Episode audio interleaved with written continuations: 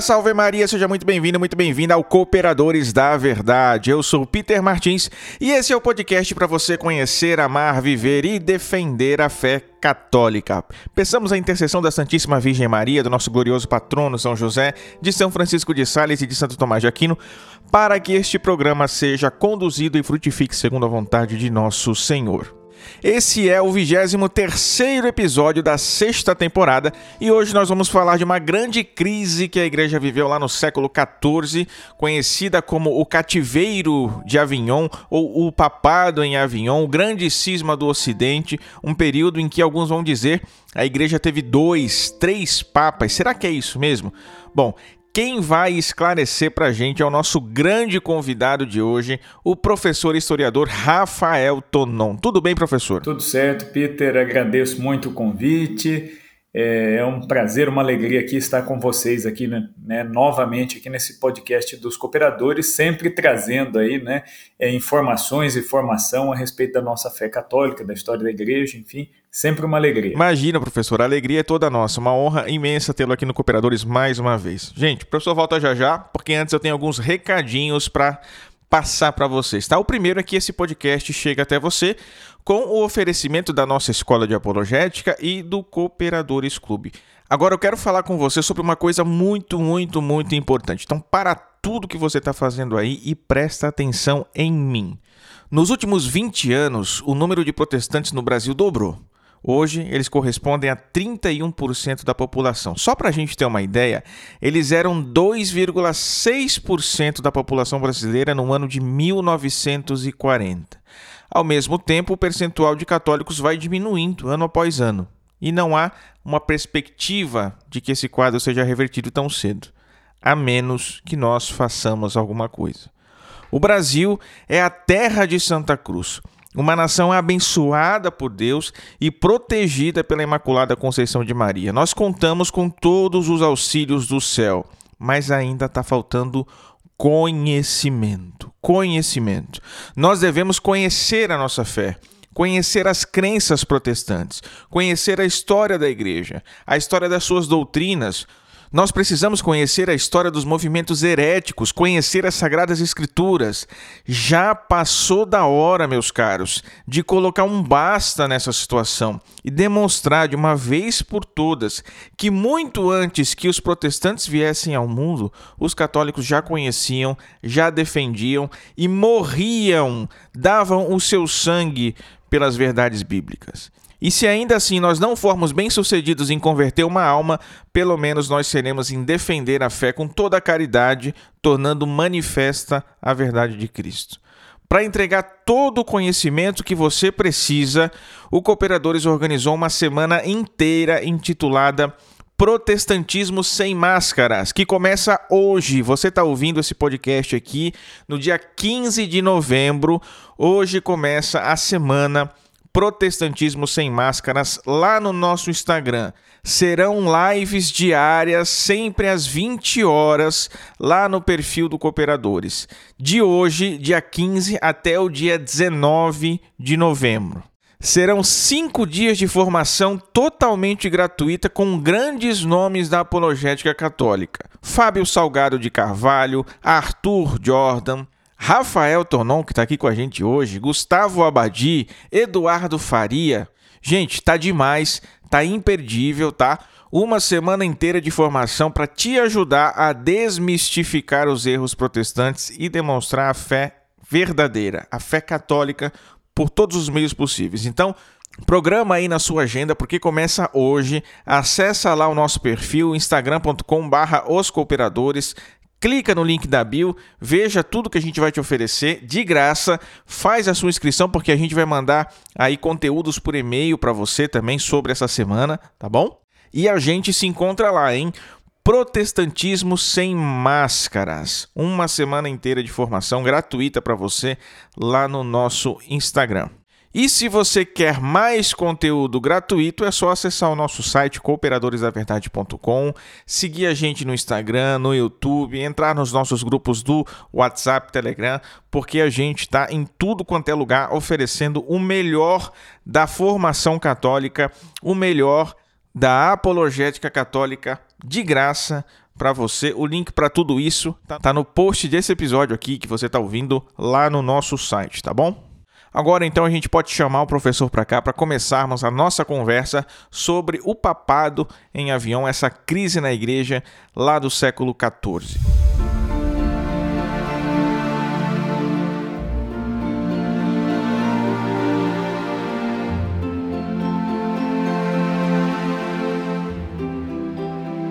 Professor, só para situar aqui então o nosso ouvinte, nós estamos no século XIV, certo? Vamos falar de uma grande crise que a igreja viveu nesse tempo e a minha proposta é que a gente siga aqui o seu método de exposição, né? Que já é conhecido entre os nossos ouvintes e os seus alunos lá da escola também. Ou seja, vamos falar dos antecedentes, do fato em si e da consequência. Ou seja, quais foram as causas dessa crise, depois a gente fala da crise em si, né? E o que ela ocasionou na igreja posteriormente, as consequências dela, né? E o que aconteceu, professor, é que a gente saiu lá do século XI com um baita acontecimento na história da igreja, que foi o cisma do Oriente, não é?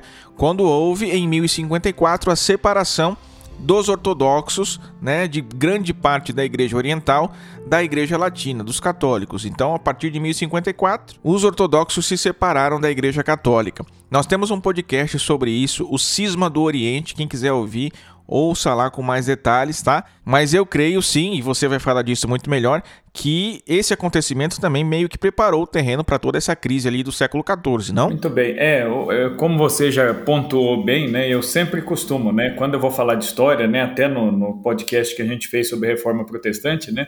Eu insisti bastante nisso, né? Que isso o, mesmo. O, o importante, né? Para a gente entender a história de maneira justa, é isso aí mesmo. É pegar os antecedentes, o que, que causou determinado fato histórico, o fato em si mesmo, como ele ocorreu, o que, que ocorreu, quais são os atores aí envolvidos nesse cenário e as consequências disso e como que isso de alguma maneira nos afeta hoje em dia. Uhum. Então, assim, se a gente for falar de antecedentes aí do cisma do Ocidente, nós temos que voltar no cisma do Oriente, né?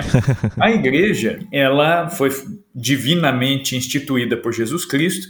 Nós vemos isso no capítulo 16 do Evangelho de São Mateus no diálogo dele com São Pedro, né? Tu és Pedro, e sobre esta pedra edificarei a minha igreja, e as portas do inferno não prevalecerão contra ela, né? Mateus capítulo 16, versículo 18. Né? Então, nesta fala de Jesus, nós temos aqui é, várias coisas que vão fundamentar a nossa conversa hoje. A primeira coisa que nós temos aí, Jesus ele funda sim uma igreja. Existem correntes teológicas que dizem: "Ah, Jesus não fundou igreja nenhuma", mas espera lá, né? O, o, texto bíblico ele é muito claro, né?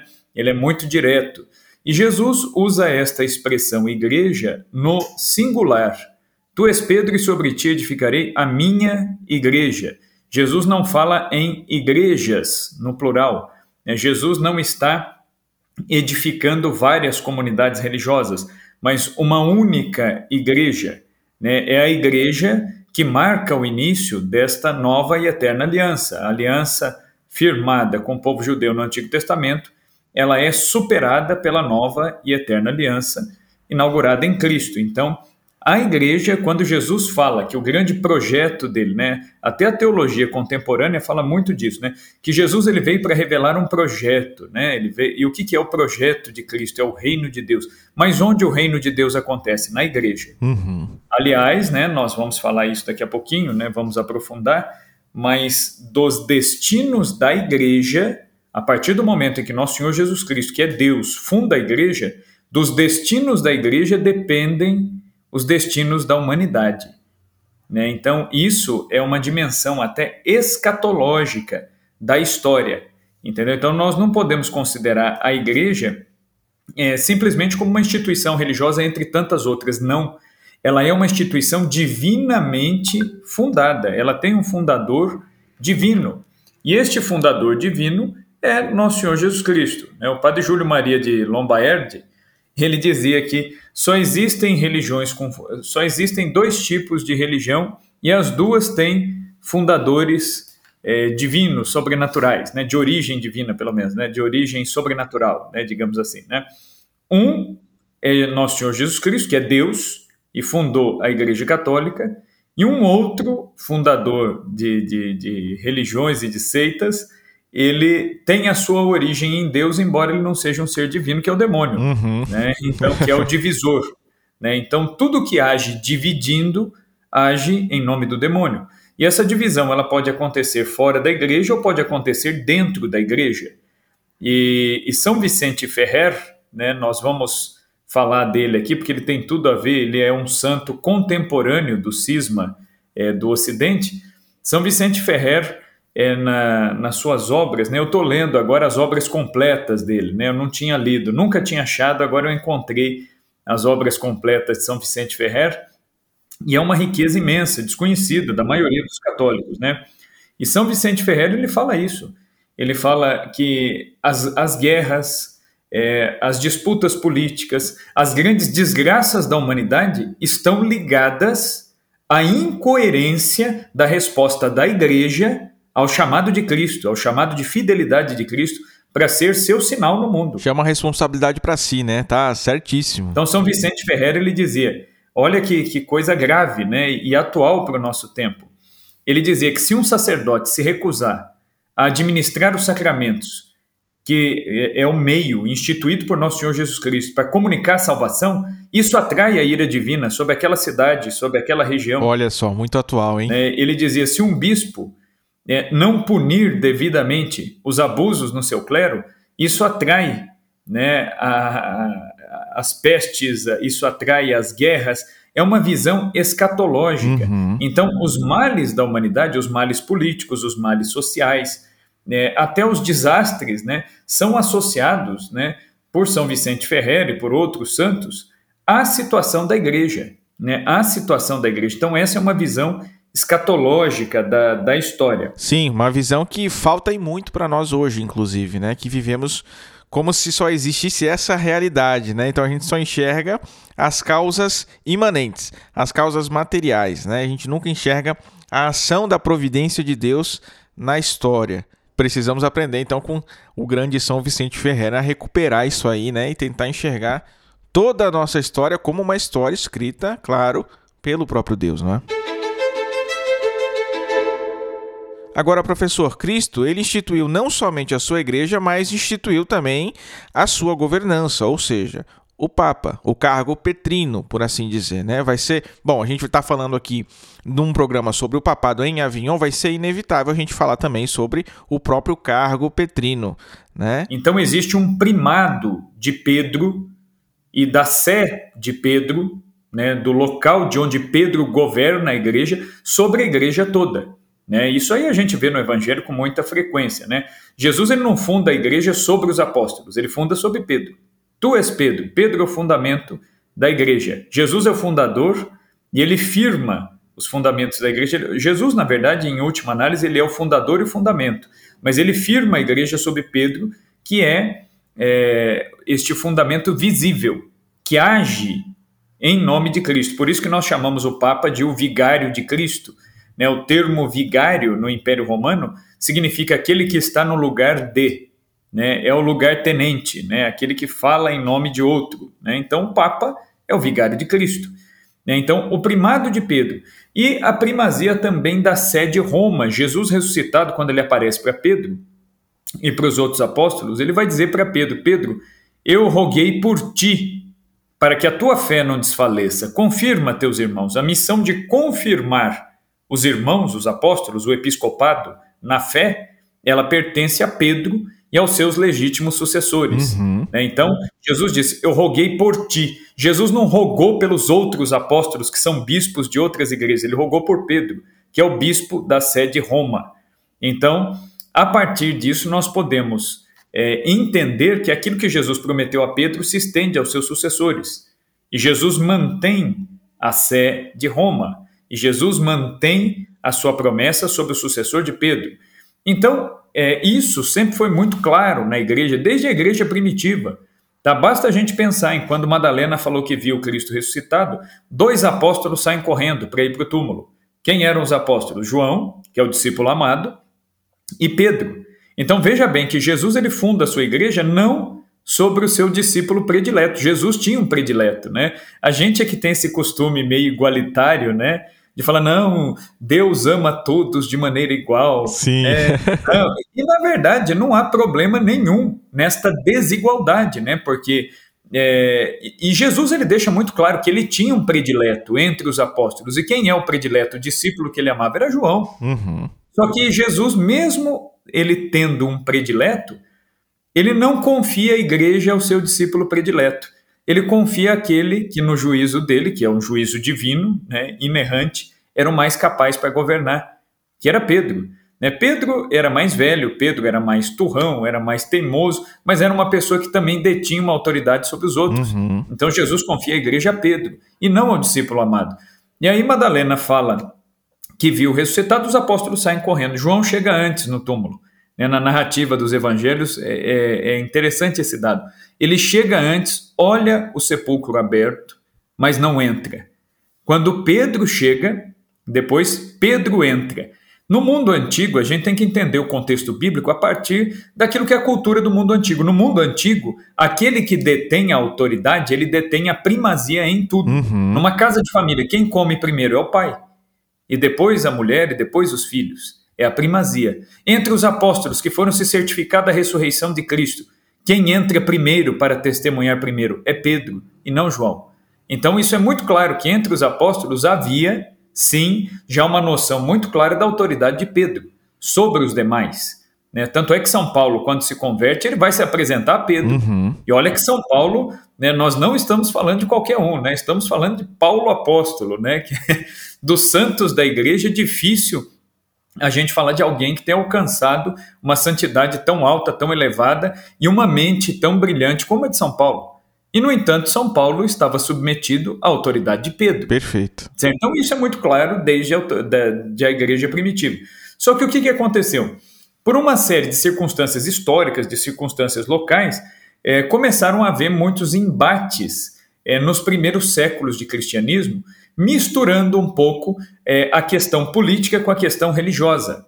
Então, por exemplo, com a queda do Império Romano, no ano 476 d.C., a autoridade espiritual do cristianismo ela permaneceu na sede de Roma, no Papa, como sempre foi, uhum. certo? Só que isso começou a gerar uma certa confusão, sobretudo entre os ortodoxos. Por quê? Porque o Império Romano ele tinha duas sedes: Roma no Ocidente e Constantinopla no Oriente.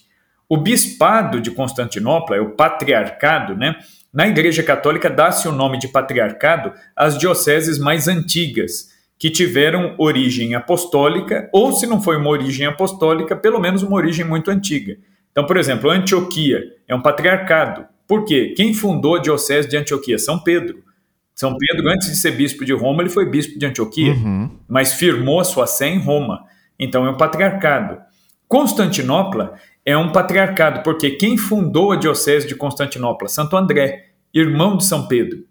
Né? E assim, é, isso vale para os outros patriarcados, o patriarcado de Jerusalém, né, cujo bispo era São Tiago, isso aí a gente vê nos Atos dos Apóstolos e por aí vai. Uhum. Então, na Igreja Católica, conserva-se essa tradição né, de chamar de patriarcado essas dioceses mais antigas, né, notadamente mais antigas e, e de preferência de origem apostólica.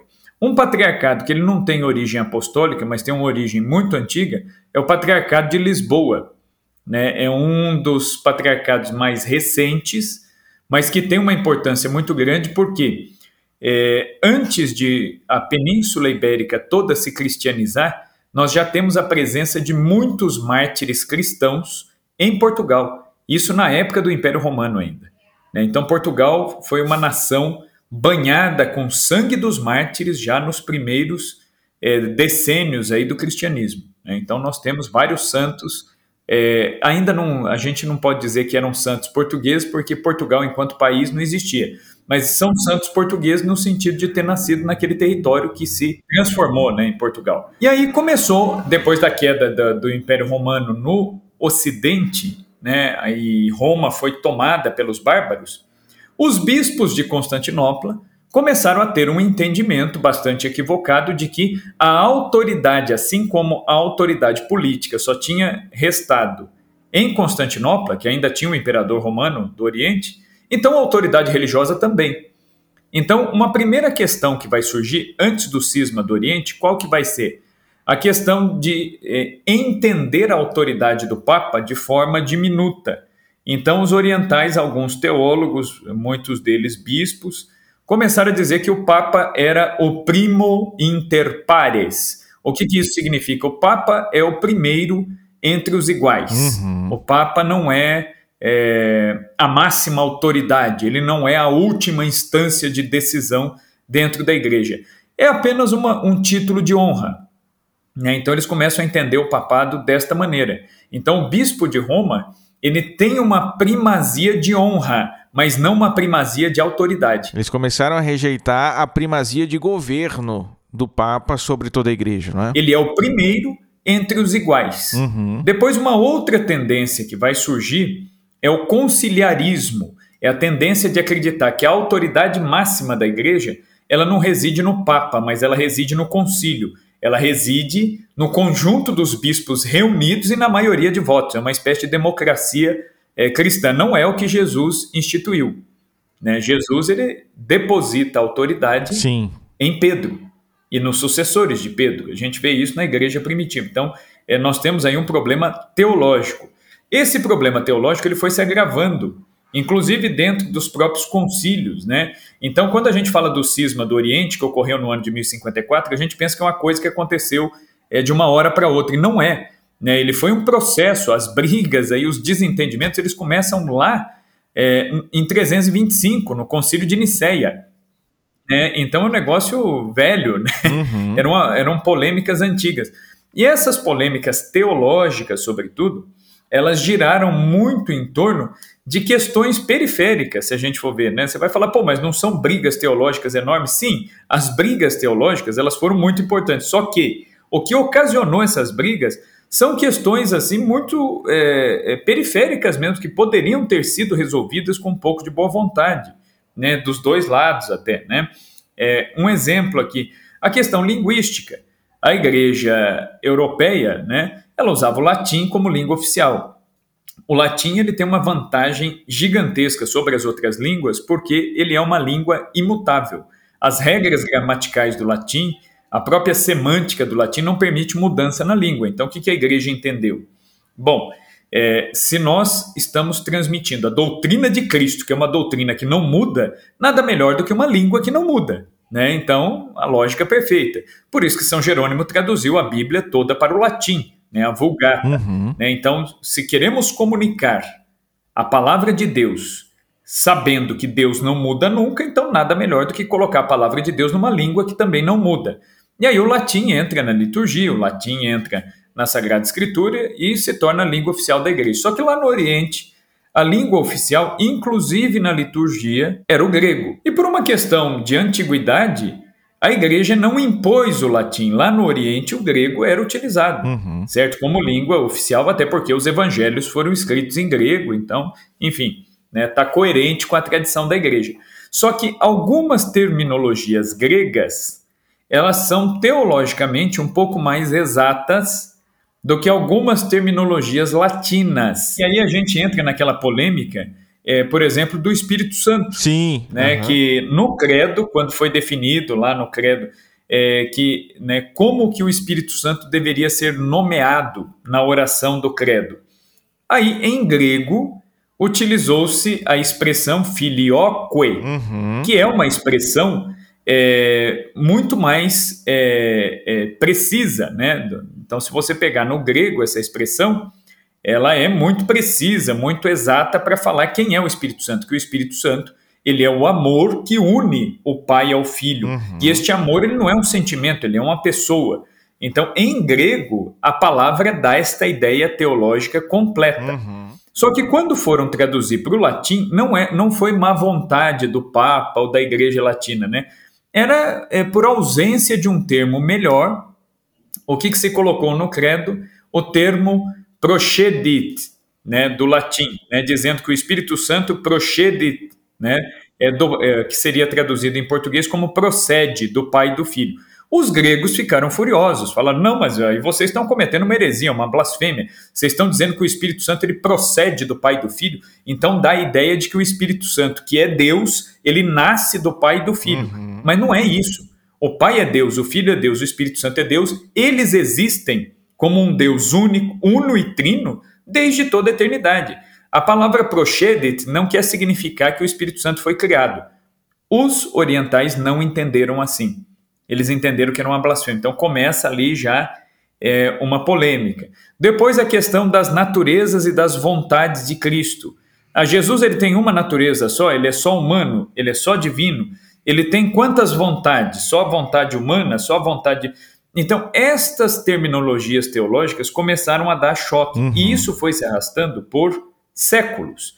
Então, no ano de 1054, quando explode mesmo o cisma do Oriente, né, e, e o cisma do Oriente ele vai se dar por algumas questões teológicas centrais, o papado é uma delas, e depois questões periféricas, eles pegam também, como por exemplo a questão da obrigatoriedade de os padres usarem barba e cobrirem a cabeça, por exemplo, com véu, como os ortodoxos fazem. Exatamente, eu falei um pouco disso no episódio que eu gravei sobre o cisma do Oriente, professor. Eu devia ter chamado você, acabei gravando sozinho na correria.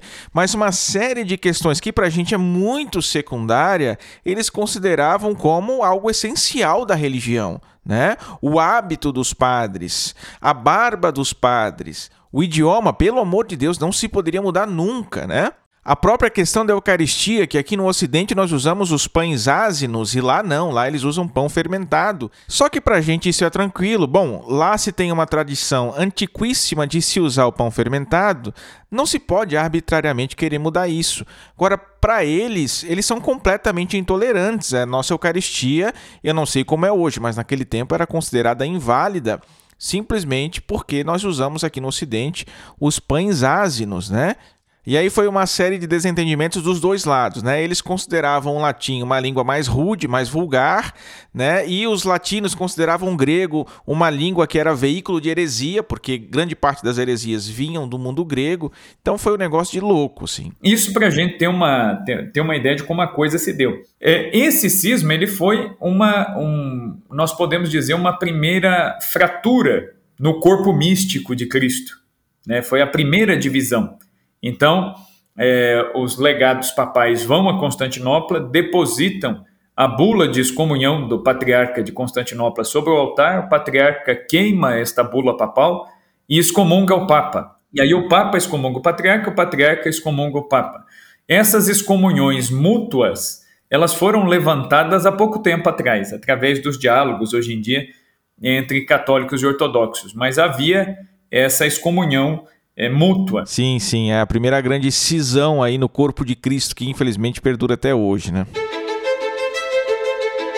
Bom, a gente está sendo bem detalhista aqui, né? Estamos aproveitando ao máximo a presença do professor. Nem arranhamos o assunto do cisma do Ocidente ainda, né? Estamos preparando o terreno e estudando os antecedentes. E aí, professor, nós temos aí um período que nós chamamos de cristandade, não é? O que é a cristandade? É quando os valores do cristianismo, as ideias do evangelho, elas penetraram de tal forma na sociedade medieval que elas entraram, as ideias evangélicas, em tudo então, as ideias do Evangelho estavam presentes na economia, nas relações sociais, no modo de construir e organizar cidades, é, até mesmo nas guerras. Havia um código de ética de guerra, né, que era sempre pensando nessa distinção da guerra justa, uhum. da legítima defesa né, para a guerra. Então, o cristianismo ele penetrou todas as estruturas sociais. Então, nós chamamos este regime de cristandade. Por quê? Nesta época, a prática da fé era algo natural para as pessoas. Natural, porque a estrutura da sociedade ela foi formada, é, foi planejada e pensada de tal forma que facilitava essa vivência da fé. Só que, junto com isso, que é muito bom, também vieram outros problemas, como, por exemplo, dois grandes problemas da Idade Média que eram a ignorância é, religiosa e quando eu digo ignorância religiosa, havia uma ignorância religiosa do povo, que às vezes não tinha um conhecimento teológico é, suficiente, uhum. né? e a ignorância religiosa é, do clero. Uhum. Então, é, não havia uma regra, por exemplo, para você formar sacerdotes diocesanos. Os padres seculares, não existia uma regra. É, hoje a gente tem os seminários, antigamente não tinha esse negócio, né, professor? É, os seminários só vão surgir em 1563 por decreto do Concílio de Trento, né? Uhum. Então, quer dizer, não, não tinha seminário. Então, como é que a coisa funcionava assim, né? Funcionava mais ou menos assim, o candidato ele se apresentava ao padre da paróquia dele, que era o único interlocutor que ele conhecia, né? Interlocutor eclesiástico. Falava, olha, eu quero ser padre. O padre remetia esse rapaz ao bispo. E geralmente o bispo mandava esse candidato para viver com um sacerdote mais velho, mais experiente, uhum. é, considerado alguém que tinha é, algum tipo de condição de ensinar aquele rapaz. Depois de um tempo que podia variar muito, não existia regra. Tinha rapazes que estudavam um ano, outros estudavam cinco, outros estudavam dez para se tornar padre. Não havia uma linearidade e uma uniformidade na formação dos padres. Então, nós tínhamos na Idade Média, desde sacerdotes muito eruditos até sacerdotes tão ignorantes quanto o povo, né, que tinham um conhecimento assim muito básico, muito elementar é, da fé. Então isso prejudicou muito a ação missionária da igreja, entendeu? A proliferação de, de superstições, a proliferação de doutrinas incorretas. Uhum. Daí vem né, de, é, durante aí a Idade Média, a necessidade, por exemplo, de instituir a Inquisição. Exatamente. Um, né, todo mundo olha a Inquisição como algo muito negativo, mas um dos grandes objetivos da Inquisição era tentar identificar onde esses problemas estavam e oferecer um remédio para isso. Olha, se você tem um padre mal formado numa região e ele está difundindo uma heresia, então o que a Inquisição tem que fazer? Tem que providenciar, comunicar ao bispo, tem que providenciar que esse sacerdote ele seja informado do erro, seja formado na verdade e passe a ensinar corretamente, uhum. entendeu? Pelo bem do povo, pelo bem das almas, né? Então, quer dizer, isso é, até então não existia. Então, nós temos o grande problema da ignorância religiosa na Idade Média. Tem um caso até emblemático aqui, vou comentar aqui rapidinho, né? Manda ver, professor. Na Idade Média, que na época que São Domingos fundou lá os dominicanos, né, os dominicanos começaram a sanar esse problema da ignorância religiosa. Aliás, o carisma dominicano ele surge para isso. Uhum. Era para combater a heresia, combater o erro e ensinar a verdade. Né? São Domingos teve essa inspiração. Né? Por isso que é a ordem dos pregadores. Uhum. Né? São Domingos ele queria formar bons pregadores e levar a instrução religiosa né, ao povo. Né? É, em São Domingos, inclusive, ele, ele toma a decisão de fundar a ordem quando lendo a Sagrada Escritura, ele lê né, o trecho da Sagrada Escritura que diz: O meu povo perece porque não há quem lhes ensine. Uhum. Né? Então, São Domingos, é, tocado, é, iluminado por Deus a partir desse, desse versículo bíblico, ele vai passar a se dedicar a isso, e os dominicanos vão ter um, trabalho de santidade aí, é, um trabalho de, de qualidade e de grande santidade também. Né? Produziram muitos santos, produziram muitos bons pregadores e bons autores é, de teologia para a igreja até hoje. Né? É, então, são Domingos ele começa, de certa forma, a combater essa, essa ignorância do clero. Só que São Domingos, quando ele manda os dominicanos para pregar na França, numa é, determinada região da França, ele vai ser, os dominicanos vão se, de, vão se deparar com um problema assim é, terrível, né? O que, que aconteceu? Só que isso foi motivado pelo quê? Pela ignorância religiosa. Os dominicanos chegaram numa determinada cidade e tal, pregaram, o povo foi muito dócil, muito receptivo à pregação. E os dominicanos perceberam que todo mundo conservava uma determinada devoção e visitava o suposto túmulo de um santo, que eles chamavam de São Guinefort. Né? E aí então é, os, os, dominicanos ficaram aterrados com aquilo. Eles falaram: Poxa vida, né? Nós não conhecemos nenhum santo canonizado com esse nome. Então vamos investigar é, quem é este santo, né? E se for uma pessoa que realmente teve uma vida santa, nós vamos informar o bispo e começar um processo para canonização formal. E qual não foi a surpresa dos dominicanos ao descobrirem que São Guinefort não era uma pessoa, era um cachorro Nossa. que estava sendo venerado como santo uhum. né, pela população na França, né? A história desse cachorro né, é uma história curiosa. Né? É um senhor feudal é, na região ali onde os dominicanos estavam, é perto de Paris. Né? É, o que, que aconteceu? Um senhor feudal ele tinha lá o seu filho, bebezinho, e tinha lá um cachorro de estimação chamado Guinefort, que era um cachorro muito fiel, caçador e tal, um cachorro muito bom. E ele estava com o filho no berço e aconteceu o seguinte: entrou uma serpente e subiu no berço do, do bebê. E o cachorro fez o quê? O cachorro ele foi e estraçalhou essa serpente. Uhum. Né? Ele, ele impediu que a serpente matasse o filho do seu senhor. Só que o senhor feudal, quando ele chega, ele vê o cachorro com a boca ensanguentada e vê o bebê chorando, ouve o bebê chorando no berço. E vendo o sangue e vendo o bebê chorando, o que, que ele supôs? Que o cachorro havia atacado o próprio filho dele. O que, que ele faz? Ele saca a espada e mata o cachorro. Quando ele chega perto do berço, ele vê uma cobra estraçalhada. O sangue era ali da, do, do animal. Uhum. Né? E aí ele se lamenta muito disso, fala: Puxa vida, eu matei o animal que salvou meu filho tal. E aterrado com isso, o que, que ele faz? Ele pega um poço seco que tinha no quintal ali do, do e enterra esse cachorro. Né? E aí as pessoas começaram, na sua ignorância religiosa, a ir até este poço para rezar uhum. diante do túmulo desse cachorro, que começa a ser venerado. Entendeu? Aí os dominicanos tiveram que fazer o quê? Tiveram que explicar para as pessoas: olha, embora seja um animal, criatura de Deus, que fez um bem e foi morto injustamente, ele é só um animal. Uhum. Ele não tem alma, ele não pode ser venerado, etc. E tal. Sim, sim, não, desculpa te cortar, professor, mas assim, só falar, né? O processo de canonização, ele foi instituído, claro, não por causa de um cachorro, né? Mas também para que não se venerasse pessoas erradas, para que se tivesse uma segurança, porque antigamente, por exemplo, as canonizações, digamos assim, elas eram dadas por aclamação praticamente, né? Quer dizer, o povo da igreja mesmo reconhecia as virtudes heróicas daquela pessoa e a aclamava como santo. E claro, quando houve algum desvio, aí então a igreja instituiu o processo de canonização para que se tenha uma certa segurança. Mas antes disso, era praticamente por aclamação popular, né? E pelos milagres, né? Isso, claro. O que dava uma certa segurança para a igreja era a questão dos milagres, né? Sim. Então, aí até a gente pode até entender que estes santos não canonizados mais venerados pelos milagres que produziram e produzem até hoje, Uhum.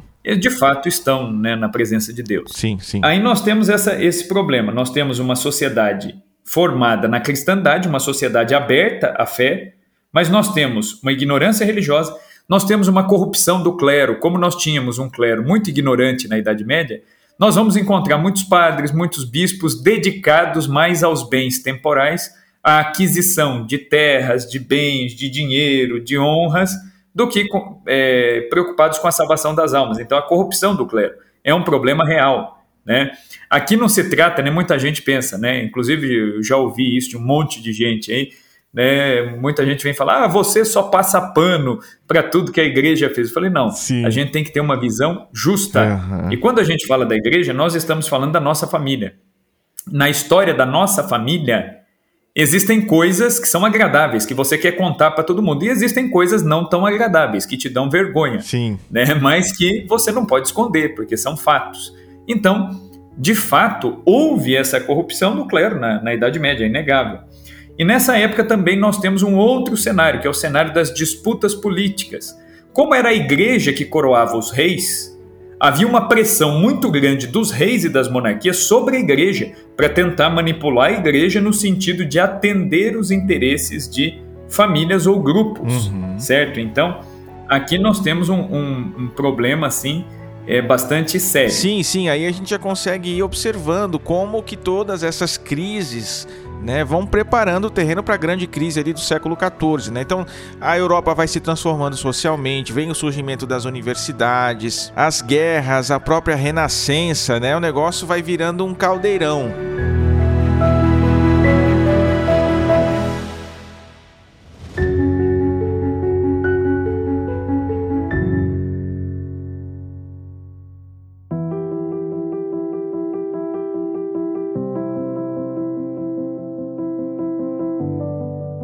Então, nós temos aí, professor, o cisma do Oriente, com uma clara tentativa de diminuição do poder papal, né? Uma crise educacional muito grande na Europa, crise política, social, guerras, tentativas de manipulação do clero, da igreja, né? interferências políticas nas ordens sagradas, né? Então famílias que colocavam seus parentes como bispos, arcebispos, padres, abades e tudo mais, até papas futuramente, né? Mas uma coisa me chama a atenção, porque nós temos Inocêncio III, na virada do século XII para o século XIII, tentando colocar um freio nisso aí. Ou a minha percepção está errada? A gente pode dizer que sim. A igreja ela teve assim várias fases né, e vários problemas. Por exemplo, a igreja nos séculos X e XI, nós temos o período chamado século de ferro da igreja, né?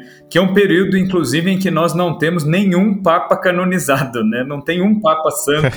nós temos muitas disputas de famílias, né? as, as grandes famílias romanas e as grandes famílias europeias começam a disputar o poder, por quê? Como a sociedade estava organizada em cristandade e era a igreja quem coroava os reis, era a igreja é, quem caminhava ao lado do poder temporal, então o que, que acaba acontecendo?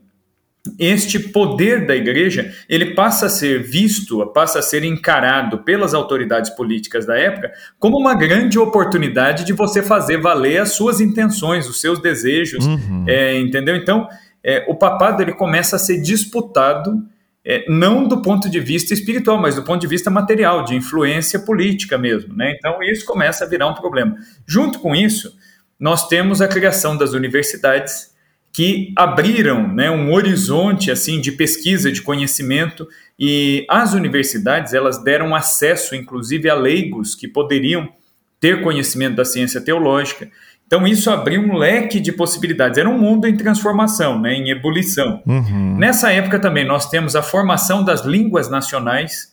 Né, é, as línguas nacionais elas foram surgindo já desde a queda do Império Romano, através da fusão né, das línguas bárbaras com o latim, sobretudo. Agora, na Idade Média, esse processo né, de formação dessas línguas nacionais ele já estava mais maduro, então a literatura já começa a se comunicar não tanto mais no latim, mas é, através de obras escritas já nas línguas nacionais. Uhum. Essa ideia de identidade nacional, de cultura nacional, ela começa a se formar. Então é um mundo em transformação. Aí vem o Inocêncio III e tenta retomar as rédeas. E vem uhum. justamente com essa tese das duas espadas, dizendo que o Papa ele tem na mão duas espadas. E ele usa até essa expressão, uma de ouro e uma de prata. Né? A espada de ouro é o poder espiritual, que este, por essência e por excelência, cabe ao Papa, e esta espada o Papa não pode entregar a ninguém, ele deve empunhá-la. Uhum. Mas a outra espada que o Papa empunha é a espada do poder temporal, que a Igreja tem a autoridade e o dever de exercer o poder temporal, porém o Papa, de acordo com a luz do Espírito Santo que ele recebe para governar a igreja, ele pode entregar, se for conveniente, esta espada na mão dos príncipes, reis e imperadores, para que governem em nome da igreja e em obediência àquilo que a igreja diz. Uhum. Então, Inocêncio III, sem dúvida nenhuma, no século dele, ele foi o maior papa né, que, que existiu. Ele conseguiu expressar teologicamente de maneira muito clara o que é a igreja, qual é a missão da igreja, a função da igreja, e ele conseguiu, de certa forma, pelo menos durante o pontificado dele, é, colocar as coisas mais nos trilhos. Agora, depois dele, por exemplo, nós temos o caso de Bonifácio VIII. O pontificado de Bonifácio VIII é, também foi muito marcado por essa tentativa da igreja de é, retomar espaço né, de retomar espaço, de se colocar nesta sociedade que queria cada vez mais usurpar é, o, o, poder não só temporal, mas às vezes até o poder espiritual da igreja, que é o que a gente chama de César-papismo. Uhum. E aí o, o, Papa Bonifácio VIII, ele é, vai ter é, já um, um sério problema, né? é, durante o pontificado dele com o rei Filipe IV, é o Filipe o Belo da França, uhum. que era um rei, um monarca, que via na igreja a grande inimiga da sua, é, da sua ação política. O Filipe Belo ele tinha pretensões é, de expandir o reinado dele e, quem sabe, né, se tornar um imperador, subjugando, submetendo outros reis. Então ele tinha uma, uma visão de poder assim, é, megalomaníaca até, né? E nesta busca por poder, o Filipe IV resolveu fazer o que? Ele resolveu atacar quem era mais vulnerável. Né? Ao invés de brigar, por exemplo, com o rei da Inglaterra, que tinha um bom exército, ao invés de brigar com outros reis europeus, com o Sacro Império, com quem que ele resolve brigar? Com a igreja, que não tinha exércitos uhum. e que dependia dos exércitos dos reis para manter a sua autoridade e seus territórios. Então, o que, que o Filipe o Belo vai fazer? A primeira coisa, ele vai é, vai impor um imposto eclesiástico. Ele obriga a Igreja Católica a pagar impostos dentro do território da França. Uhum. O que foi considerado na época absurdo pelo seguinte, né?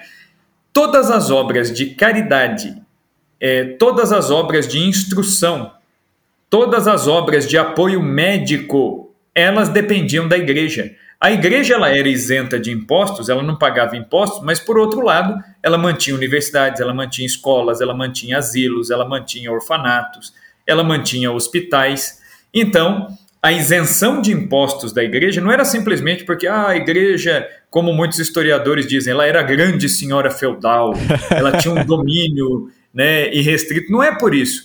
A igreja, ela oferecia ao Estado, ao governo, um contraponto. A igreja não paga impostos, mas as obras de caridade, as obras humanitárias, as obras de educação estão todas na mão dela. E isso era oferecido gratuitamente, não tinha custo aquilo que a igreja oferecia. Então, nada mais justo que não cobrar impostos da igreja, sendo que a igreja devolve tanto à sociedade, certo? Uhum. Tanto é que os reis medievais, ninguém ia reclamar com o rei: olha, nós não temos hospitais as pessoas reclamavam com quem? Com a igreja. Uhum. Iam atrás da igreja, né? Porque socialmente a divisão era assim.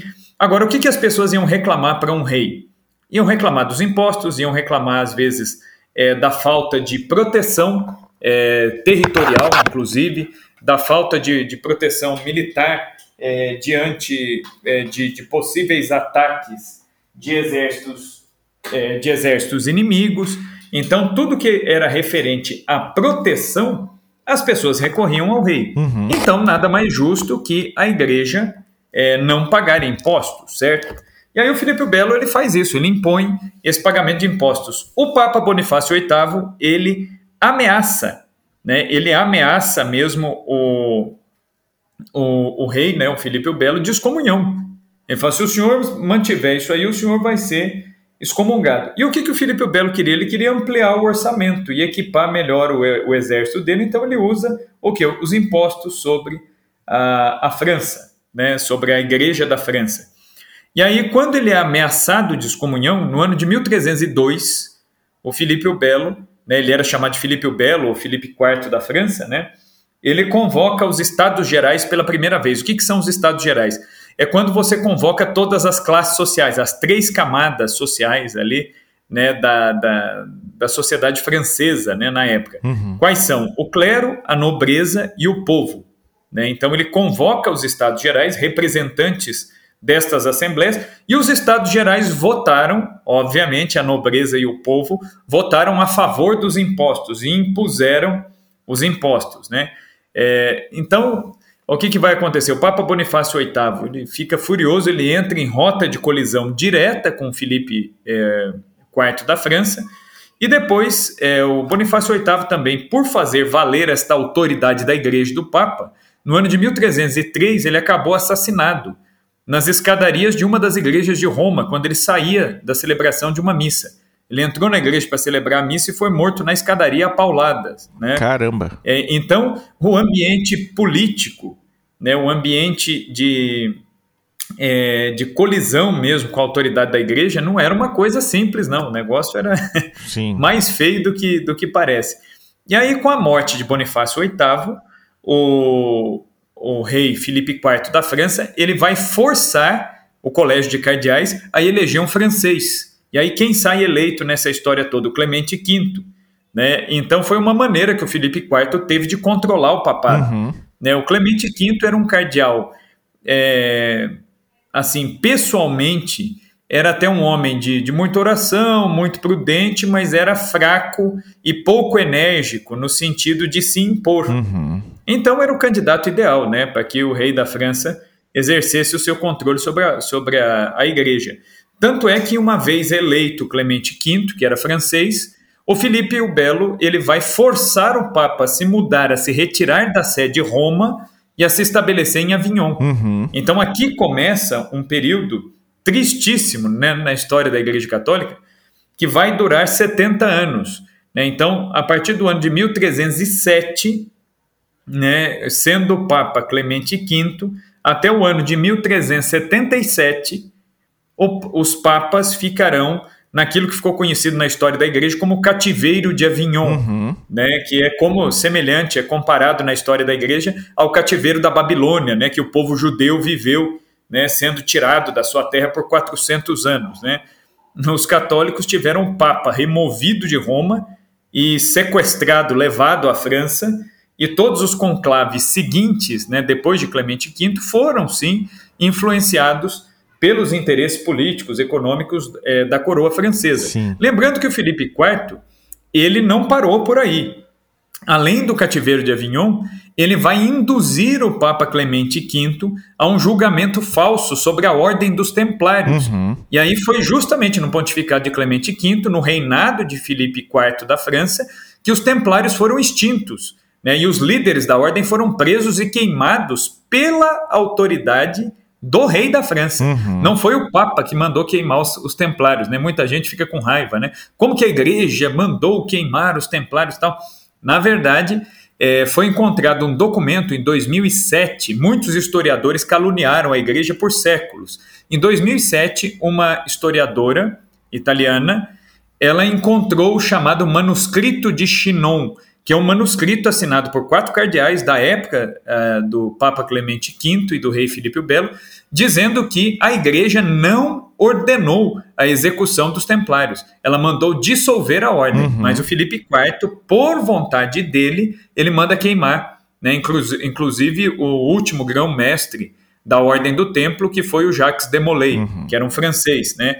Então, é a história fazendo justiça com a própria história. Então, em 2007, ficou provado que não foi a igreja é, que mandou queimar os templários. Né? Quem fez isso foi o Filipe o Belo.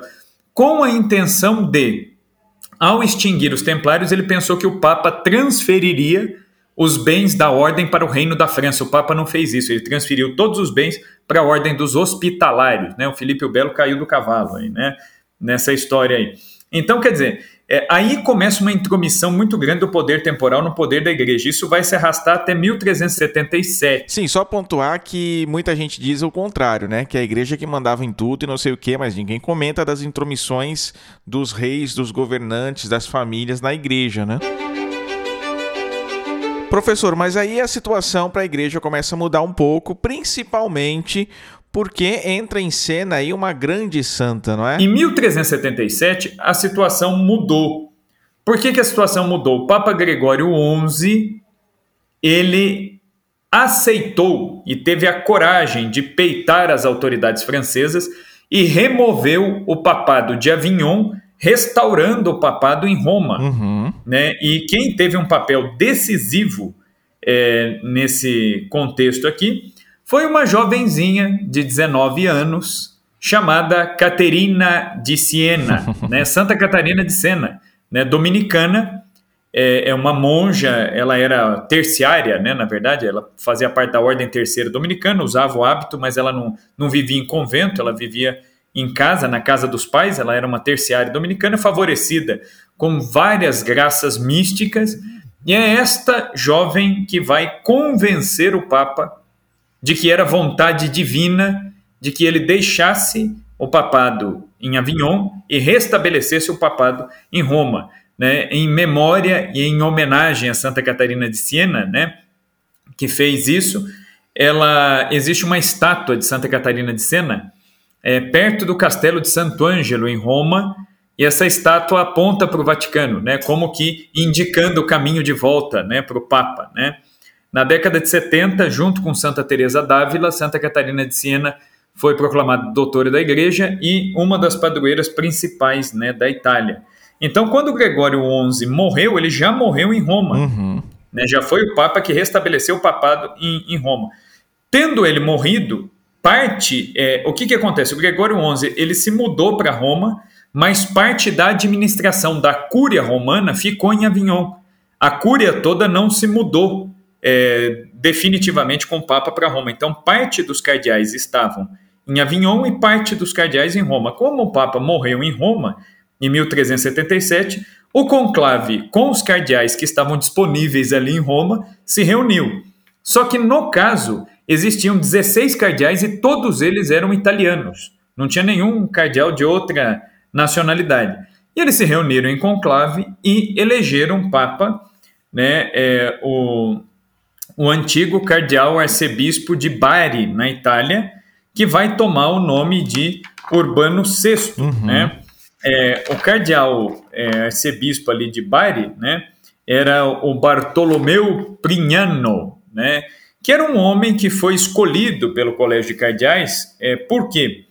Era um homem considerado assim de reputação ilibada, de fato, era um cara é, que era um homem de oração, era um homem que escrevia muito bem, ele era bom teólogo e ele tinha um diferencial que os cardeais viram que seria uma boa. Ele era totalmente avesso à ideia de corrupção do clero. Uhum. Né? Então pensaram nele, inspirados ali pelo Espírito Santo, elegeram Urbano VI, né, que é o cardeal Prignano. Né?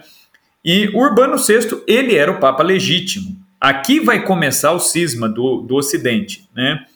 Então, o que, que vai acontecer? Um grupo de cardeais, que eram os cardeais que estavam em Avignon, né, que eram de outras nacionalidades, sobretudo franceses, é, eles inicialmente eles aceitaram a eleição do Urbano VI. Inclusive aqueles que vão se tornar antipapas depois, eles aceitaram, eles admitiram a, a eleição de Urbano VI. Tanto é que como que funcionava a eleição conclave? É, o Papa foi eleito em Roma, eles comunicaram os cardeais de Avignon, os cardeais assinaram a aceitação e os cardeais de Avignon começaram a mandar cartas avisando os monarcas, os reis da Europa, uhum. de que a igreja tinha um novo Papa. Então Urbano VI foi reconhecido, foi aceito é, como Papa. Agora, o que, que acontece? Assim que Urbano VI assume o trono papal, é, Lembre-se do que eu acabei de dizer. Ele era totalmente avesso à corrupção do clero. O que, que ele começou a fazer? Ele começou a agir de forma extremamente violenta. Né? Aqui que entra é, o grande problema. Ele começa a mandar prender é, cardeais, prender bispos, depois bispos é, que tinham sido ilegitimamente consagrados. Ele começou a agir de maneira extremamente intolerante, violenta. Então ele não foi muito diplomático, muito político, né? Sim. É, não duvidamos, né, e eu não estou colocando aqui em dúvida, de que o Espírito Santo tem escolhido Urbano VI. Ele era o Papa legítimo, né, e a igreja reconheceu como legítimo. Mas ele, do ponto de vista político, e considerando o ambiente em que a Europa estava, lembrando, a Europa estava em plena guerra dos 100 anos nessa época. A França e a Inglaterra estavam ainda combatendo entre si. Né? Então, a Europa está em guerra, os países europeus, as línguas nacionais estavam se formando. É uma Europa que era um caldeirão em ebulição. Uhum. E aí o Papa vem com uma ação, com uma mão de ferro, né? Então isso é, vai começar a criar alguns entraves para o papado do Urbano é, VI. Por exemplo, seis cardeais protestaram contra a eleição dele, eram cardeais não italianos, né? Desses seis cardeais, todos desapareceram. Né? Eles sumiram. Né? Simplesmente sumiram. Ninguém sabia o paradeiro dos cardeais. Então, né, todo mundo começou a imaginar, falou, bom, ele deve ter mandado prender e, e matar. Uhum. E outra coisa, ele penalizava, né, é, sem uma, uma certa medida, né, talvez faltasse ali para o Santo Padre, né, a virtude da temperança, né, para temperar ali a, a virtude da justiça com a virtude da caridade. Né? Então ele acabou penalizando desmedidamente todo mundo que discordava dele no campo político, inclusive. Né? Ele queria que a visão política dele prevalecesse.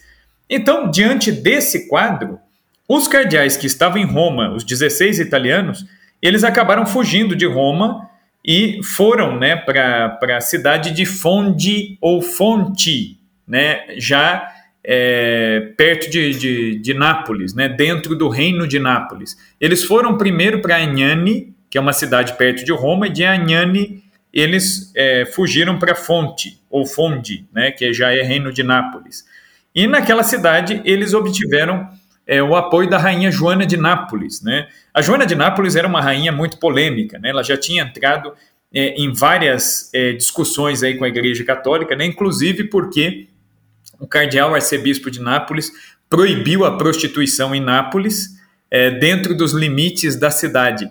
E aí a rainha Joana de Nápoles foi uma rainha muito polêmica, ela desafiou a autoridade da igreja fazendo o quê? Doando propriedades dela fora da cidade de Nápoles para que as prostitutas vivessem ali. Uhum. É daí que surge aquela expressão do ditado popular, a casa da mãe Joana. A mãe Joana era o modo como as prostitutas napolitanas se referiam à rainha Joana de Nápoles, né? Daí que, Olha só. É, é daí que vem a casa da mãe Joana. Então é uma rainha que desafiou a autoridade do cardeal, é, que proibiu a prostituição e ela incentivou a prostituição. Uhum. Né? Então, e ela, é, então ela comprou a briga dos cardeais contra a autoridade do Papa. Né? E ela abrigou esses cardeais. Então, esses cardeais, juntamente com os cardeais é, depois de Avignon, eles vão começar a protestar contra a autoridade aí do Urbano VI. Né? Então, naquela cidade de Fonde, é, esses cardeais reunidos, eles acabaram produzindo um documento no qual eles depunham o Papa, né, o Urbano VI. Eles declaravam ilegítima a, a eleição né, do Urbano VI e acabaram elegendo um outro Papa, que é o Clemente VI. Então aí começa o cisma. Nós temos dois papas é, dentro da igreja. Né? Aí começa o cisma é, que vai piorar. Né? Então esse documento ele atestava que a eleição de Urbano VI havia sido inválida.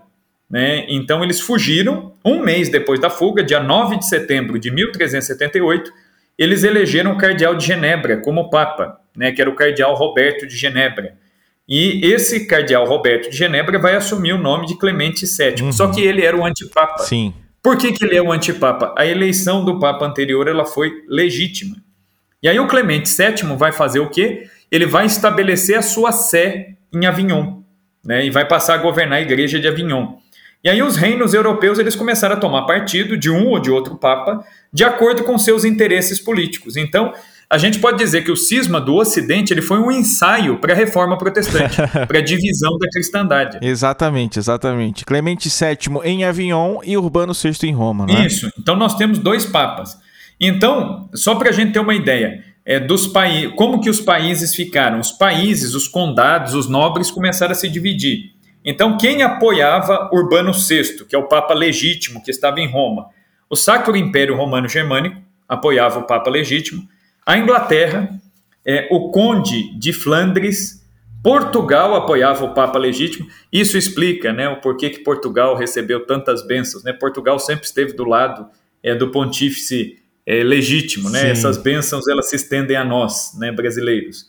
A Dinamarca apoiou o Papa legítimo, a Hungria, a Irlanda, a Noruega, a Polônia, que hoje em dia é um bastião né, da fé católica na Europa, Sim. e uhum. também a Suécia são nações que apoiaram o Papa legítimo. Só que do outro lado, né, por interesses políticos, econômicos, quem que acabou apoiando o Clemente VII, né, que era o Papa de Avignon? A França, obviamente, né, por razões óbvias, né, é Nápoles, Castela, Aragão, Lorena, a Escócia, o Condado da Borgonha e o Condado de Saboia, né, uhum. né, na Itália. São os que apoiaram o antipapa. Né? Aliás, o condado de Saboia, historicamente, eles vão lutar contra o papado. Né? Tanto é que quando teve a unificação italiana, quem é que vai tentar é, tomar né, os territórios do Papa e unificar a Itália? Justamente são os nobres da Casa de Saboia, uhum. né?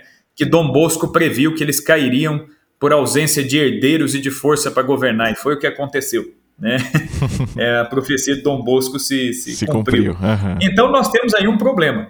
Para resolver esse problema de dois papas, né, o que, que foi feito? O próprio episcopado católico começou a ver é, que isso aí estava causando uma divisão, mas em qual esfera? Na esfera do poder. O povo mesmo, o povo católico, é, não estava vendo assim tanta diferença, tanto problema, porque, eu volto a dizer, quem era o único interlocutor eclesiástico que as pessoas tinham? Era o padre da sua aldeia, era o seu pároco. Exatamente. Então as pessoas continuavam tendo missa, continuavam se confessando, né? os fiéis comuns é, não estavam se atentando tanto. Né? Agora, nas esferas do poder, isso era um problema. Né? Então, os bispos resolveram convocar um concílio para tentar resolver o problema. Então, de 1409 a 1410 foi convocado o Concílio de Pisa para tentar resolver a questão. É, e aí no concílio, o que, ao invés de resolver a questão, o concílio piorou a questão, né? É, então o que, que acabou acontecendo? Eles acabaram saindo do concílio elegendo um novo Papa. E aí eles disseram: então o Papa que nós elegemos aqui no Concílio de Pisa é o legítimo, os outros dois são ilegítimos. Só que qual é o problema? Urbano VI, ele era o Papa legítimo, ele foi legitimamente eleito. Então, a escolha de um novo Papa no Concílio de Pisa, canonicamente, ela estava errada. Sim. E, e, também a escolha do Papa de Avignon, que é o Clemente VII, também estava errado. A Igreja tinha um Papa, mas ela tinha dois antipapas. E a solução e a, a coisa foi se arrastando, né? Então, é, inclusive, é, em, tanto em Pisa, quanto em Avignon, quanto em Roma, outros papas foram eleitos depois da morte desses que eu citei. E a igreja ficou com três cabeças aí. A né? sucessão continuou nessas três sés, digamos assim, né, né professor? Nessas três sés, só que uma sé, que era só a de Roma, era verdade. que ela permaneceu com uma eleição é, legítima, a gente pode dizer, e as outras eleições eram ilegítimas. Claro. Só que qual é o problema? Nessa confusão toda, quem é o verdadeiro Papa, né? E aí virou uma disputa política, uhum. porque cada país aderiu ao seu Papa, ao Papa que era conveniente aos seus interesses. Então os bispos, percebendo isso, é, convocaram um novo concílio, o concílio de Constança. Esse concílio ele foi muito importante, porque ele foi um concílio que de, definiu muito claramente o primado da sede Roma, uhum. definiu muito claramente o papel da Igreja Católica. É desse concílio que sai a famosíssima sentença, né, muito polêmica até hoje, né? Extra ecclesiam nulla salus. Né? Fora da igreja não há salvação. Não é possível se salvar fora da, da igreja e da comunhão né, é, da igreja. Então, o Concílio de Constância, convocado em 1415, ele definiu o seguinte: primeiro ponto, o Papa de Pisa né, deveria ser deposto. Já tinha sido eleito o Papa lá do Concílio de Pisa, uhum. né, foi eleito um antipapa, que era o Bento XIII. Esse Bento XIII né, é uma figura icônica. Né? Ele subiu ao papado, ele foi deposto, depois ele foi eleito legitimamente, depois ele tentou vender o cargo de Papa e, no fim das contas, acabou excomungado. Né? Nossa. Né? Por que, que ele foi excomungado? O Concílio de Constança ele excomunga postumamente. O Bento XIII ele, ele, ele já tinha morrido, ele foi excomungado até depois da morte. Uhum. é, por quê? É uma pessoa que praticou a simonia, a venda de coisas sagradas. Né? Não vai dar Sim. tempo de falar aqui muito dele, mas o Concílio de Constança, então, ele manda depor o Papa de Pisa, que nessa altura era um antipapa que tinha o nome de João 23. Uhum. É por isso que quando o Papa João 23, né, o italiano Angelo Roncalli, foi eleito Papa na década de 60, né, é, os, os cardeais ficaram até surpresos pelo fato de ele querer tomar o nome de João 23, é, porque já tinha tido um antipapa, um antipapa. com esse nome. E ele teve a coragem de tomar o nome. Ele falou: não, eu estou tomando aquilo que é da igreja. Sim, perfeito. Né? Agora eu sou de fato João 23, né? devidamente eleito. Né? Uhum. O anterior era o antipapa. Então, o Papa de Pisa, o João 23, foi deposto. Né? O Papa de Roma, que era o sucessor do Urbano VI, que era o Gregório XII, ele renuncia ao papado em vista do bem geral da igreja. Uhum. Então ele falou assim: então, para resolver essa questão, ele aceitou renunciar e o Papa de Avignon, que era o Bento XIII, este Bento XIII que eu acabei de comentar, que era espanhol, ele foi excomungado, uhum. né? inclusive por ter tentado vender o cargo né? É, de Papa. É uma figura, né? uma hora dá para a gente fazer aí, de repente, um podcast só, só dele. Só viu? sobre ele. Vale, não, vale a pena, viu? Bento XIII é uma daquelas figuras assim na história da igreja interessantíssimas, né? É, herético, mas é interessante, né? e depois é, o concílio ele vai determinar então uma nova eleição. Falou, agora sim nós vamos convocar os cardeais, e aí vai ser feito um conclave, e este Papa vai pôr fim ao cisma. Uhum. E aí foi feito o conclave no ano de 1417. Quem foi eleito e instalado na sede Roma foi Martinho V, uhum. o Papa Martinho V, que tem uma curiosidade interessantíssima. Martinho V ele foi eleito Papa, ele era cardeal desde o ano de 1405. E naquela época ainda estava em vigência na igreja, né? É um costume que o Papa Francisco atualmente parece querer restaurar.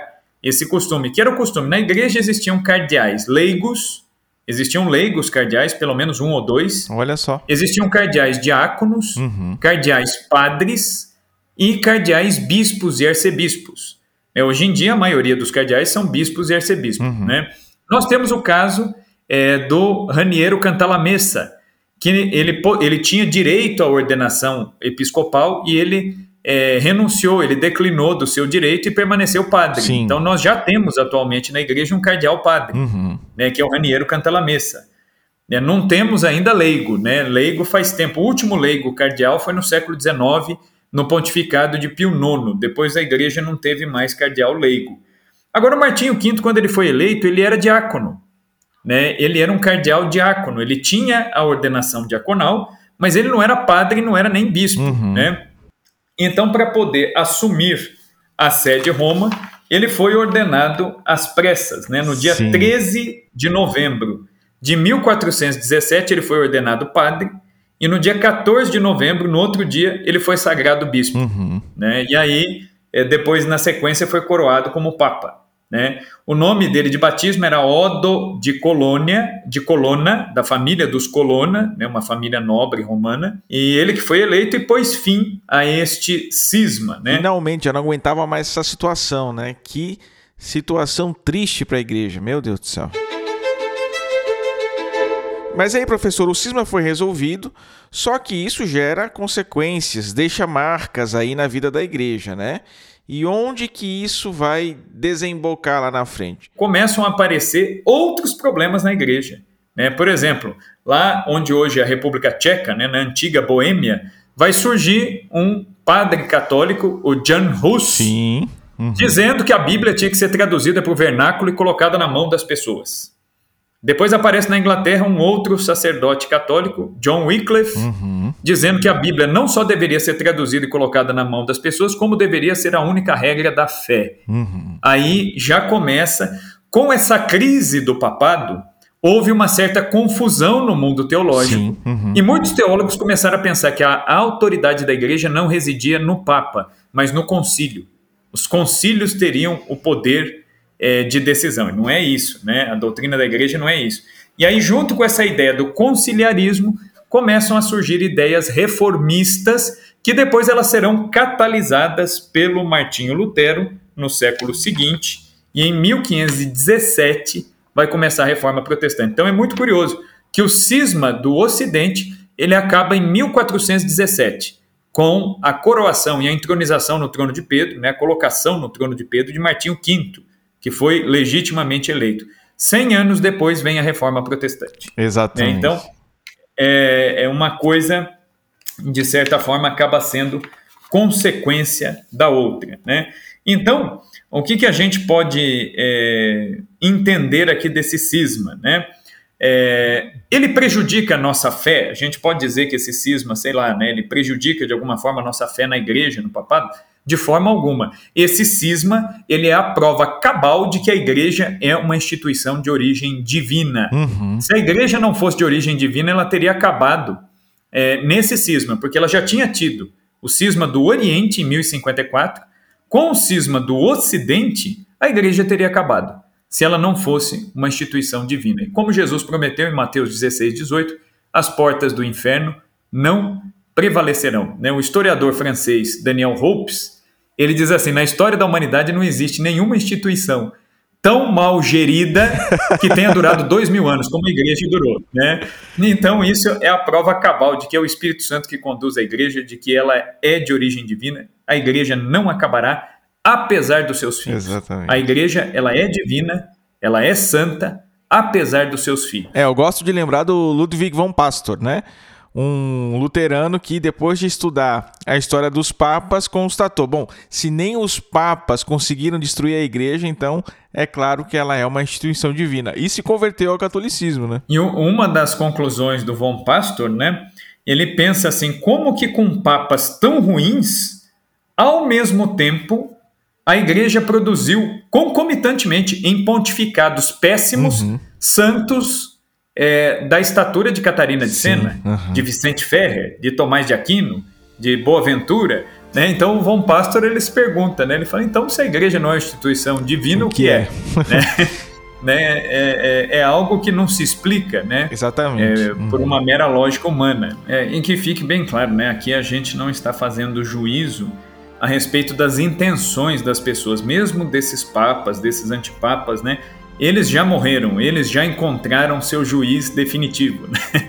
Então, Nosso Senhor já julgou e já destinou cada um deles né, a, ao seu fim eterno. Né? Então, não cabe a nós aqui especular essas coisas, mas o que a gente tem que falar é daquilo que são os fatos. Né? Então, os fatos nós podemos julgar como acontecimentos, como algo que é factual, como algo que é real, como algo que é comprovado.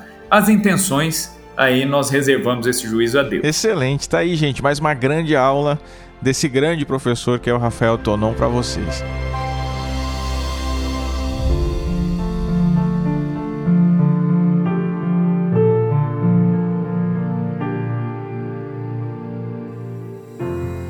Rezemos a Virgem, nossa doce suzerana, que nos proteja, nos guie e cuide sempre do nosso apostolado. Subtum presidium confugimus, sancta Dei Genitrix, nostras deprecationes ne despicias e necessitatibus nostris, sed a periculis cunctus liberano semper, Virgo gloriosa et benedicta, Amém. Professor, mais uma vez, só agradecer né, pela presença aqui no Cooperadores, mais uma vez, sempre nos enriquecendo com o seu conteúdo. Tenho certeza que todo mundo gostou muito.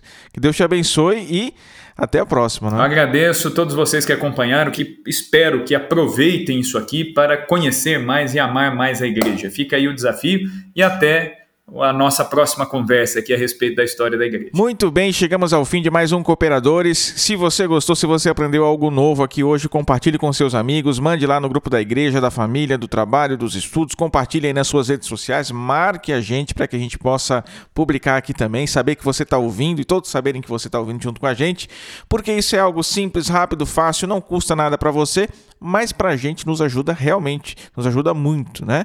O Cooperadores da Verdade é um projeto que pertence ao Centro de Estudos São Francisco de Sales, que por sua vez pertence à Milícia de Santa Maria, ordem a qual eu faço parte.